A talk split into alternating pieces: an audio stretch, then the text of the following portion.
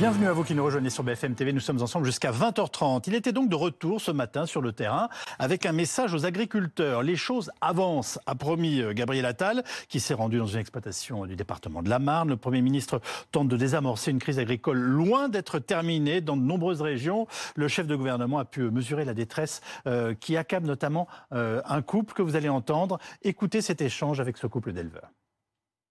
C'est dur. Il faut nous écouter. Je sais, je suis là pour ça. C'est plus possible, on ne peut plus euh, travailler euh, comme ça. Ça fait on est la quatrième génération. J'ai repris à mon papa. On a arrêté le lait parce que c'était plus possible. Donc euh, j'ai commencé à, me diversifier en achetant cette vaches limousines. Là aujourd'hui, on arrive sur un cheptel avec 35 mères. Aujourd'hui, vous avez 105 bêtes sous le hangar. Et c'est très dur, c'est très compliqué. Financièrement, on en est là. Euh, il faut trouver une solution. nous, euh, les petites exploitations, euh, on, craque et on a besoin de, vous, de, nous, que vous nous entendiez et on a besoin d'aide. Je suis là pour ça. D'abord, merci pour votre franchise. C'est pas simple avec tout le monde autour. Je sais que c'est dur. ça fait plusieurs semaines que j'échange avec vos représentants, que je me déplace sur le terrain. Et moi, mon objectif, c'est de trouver des solutions. Alors, euh, peut pas se faire du jour au lendemain, mais je pense qu'il y a beaucoup de choses qu'on peut faire. Il n'y aura pas d'avenir pour l'agriculture française sans l'élevage français. On a une chance d'avoir un élevage de qualité, respectueux de l'environnement, beaucoup plus grande qualité que ce qu'on voit euh, à l'étranger, euh, en Amérique du Sud et ailleurs. Et ça, il faut qu'on arrive à le garder et surtout à le développer. Avec nous ce soir pour commenter euh, cette actualité, Julien Quéré, qui a 22 ans, qui est actuellement salarié euh, agriculteur. Alessandra Kirsch, directrice des études du laboratoire d'idées Agriculture Stratégie. Vous êtes vous-même ingénieur agronome et docteur en économie agricole. Et Laurent Neumann, éditorialiste politique de BFM TV. Julien Quéré, cette détresse que l'on vient d'entendre, hein, euh, est-ce que c'est quelque chose que vous connaissez? Bien oui, je m'apprête en tout cas à la connaître parce que je suis un repreneur d'exploitation agricole. Aujourd'hui, pour reprendre l'exploitation, il faut que j'emprunte à la banque un, million d'euros. Bien sûr, dans tout ça, cette somme est, astronomique. Elle peut paraître astronomique, mais il y a, ah il y a tout en fait. Donc euh, le foncier, les plantations, ainsi que le matériel et les bâtiments. Donc euh, oui, oui, je m'apprête. Mais bon, il faut des gens qui s'engagent aussi pour nourrir les Français. Alessandra Kirsch, quelle est la principale cause de cette pression permanente que vivent nos agriculteurs? Elles sont euh, en donner une qui soit plus importante que les autres, c'est compliqué. Si je devais répondre en un mot, ce serait le risque. Le risque économique lié à la volatilité des prix qui est permanente d'une année sur l'autre. Vous avez eu là du blé qui a touché les 400 euros. En ce moment, il a 200 euros tonnes. C'est un grand écart et ça se fait en moins d'un an et demi. Vous avez le risque sanitaire, vous avez le risque climatique. Monsieur euh, est dans les vergers. Là, vous avez les abricotiers qui rentrent en floraison, qui arrivent à un stade hyper fragile. S'il y a un coup de gel comme en 2021, c'est la catastrophe. Vous avez le risque réglementaire avec des règles qui changent en permanence.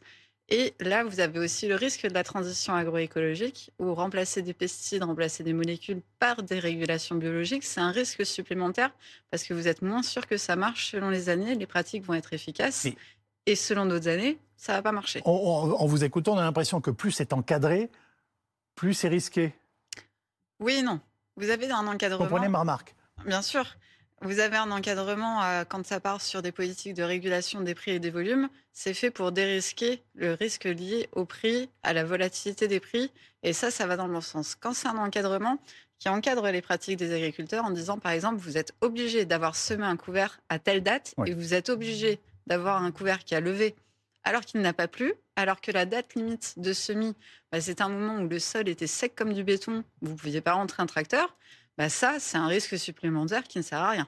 Euh, Laurent Neumann, je reviens un tout petit peu en arrière parce qu'on se dit que c'est quand même compliqué pour le Premier ministre d'arriver sur le terrain avec ses arguments très cartésiens comme il essaye d'en avoir, ce qu'on peut comprendre, et de se retrouver euh, sur le terrain de l'empathie avec des agriculteurs qui sont à bout et en larmes en s'adressant à eux. Le, père de la jeune femme était lui aussi euh, en larmes? Oui, mais cette détresse, elle est très importante pour le responsable politique parce qu'il faut aller toucher ça de près pour le comprendre. Et on ne peut pas retourner dans son bureau à Matignon en faisant des plans, en parlant d'Europe, d'encadrement, etc. La vérité, on peut presque la résumer en une phrase. Qui, dans ce pays, travaille 70 heures par semaine pour toucher à la fin du mois un salaire de misère, voire pas de salaire du tout? Mais moi, il y, a une chose que je regrette. C'est simple à comprendre. Ah oui, euh, et, et, cette dame euh, qu'il y a des sanglots dans la voix. On entend la détresse. Donc il y a des mesures qui ont été annoncées. Mais clairement, euh, cette dame, ce qu'elle regarde, c'est son compte en banque à la fin du mois. Et quand on ne peut plus faire vivre sa famille, euh, bah ça, ça, devient plus que de la détresse, ça se transforme en colère. Et quelque chose me dit qu'à quelques jours du salon de l'agriculture, eh ben, il y a une forte proportion, et je pèse mes mots, qu'on revoit des tracteurs pas très loin de Paris avant le salon de l'agriculture. Parce qu'on en est là. On en est à ce niveau de colère et de détresse-là. Je, vous rappelle les chiffres qu'elle a cités, euh, euh, Julien Quéré. 55 à 60 heures de travail par semaine, ça, ça ne doit pas vous surprendre. et elle, arrive à peine à 1000 euros à la fin du mois.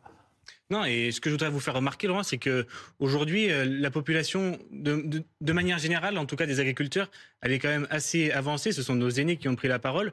Mais là, il faut se rendre compte que d'ici quelques années, ça va être un tournant majeur dans l'agriculture française parce que les jeunes, nous, quand je dis nous de manière générale, eh bien c'est nous qui allons, qui allons, reprendre les exploitations. Et on le voit pour l'instant dans, dans, les débats, de manière générale, oui, les jeunes sont là dans la rue, mais ils sont pas représentés à la télé. Et je trouve ça dommage qu'ils ne sont pas écoutés. Mmh. Voilà, je trouve ça dommage que euh, Gabriel Attal euh, ne se rende pas compte que les jeunes sont prêts à se retrousser les manches et à prendre les exploitations. Est-ce qu'il vous arrive de douter, de vous dire, euh, je vais pas faire ce métier? Non, parce que c'est quelque chose qui nous tient à cœur. C'est quand même quelque chose qu'on a au fond de nous mine de rien. Mais aujourd'hui, dans l'arboriculture, donc dans les pommes de manière générale, 50% des exploitations françaises sont dirigées par des seniors. C'est des gens qui sont considérés comme 55 ans ou plus. Je ne sais pas si vous vous rendez compte, mais 50%, d'ici 5 à 10 ans, il va y avoir un tournant majeur dans l'arboriculture française. Ah, un turnover incroyable en termes de génération. Exactement. Donc nos aînés sont là pour se battre pour leurs droits et aussi euh, les nôtres, c'est normal.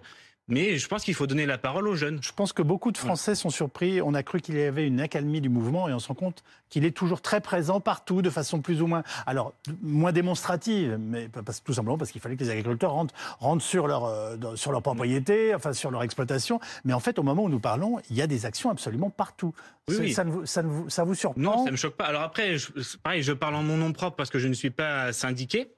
Donc je ne parle sous aucune oui, oui, bah, syndicale. On n'a pas besoin d'être syndiqué pour être choqué par ah, la situation des agriculteurs. Je, hein. je, cherche, à représenter les jeunes, mais je sais que par exemple des, des sites internet agriculteurencolère.fr ont été ouverts parce que les agriculteurs peuvent mettre leurs doléances et après ils seront euh, retransmis au, plus haut sommet de l'État.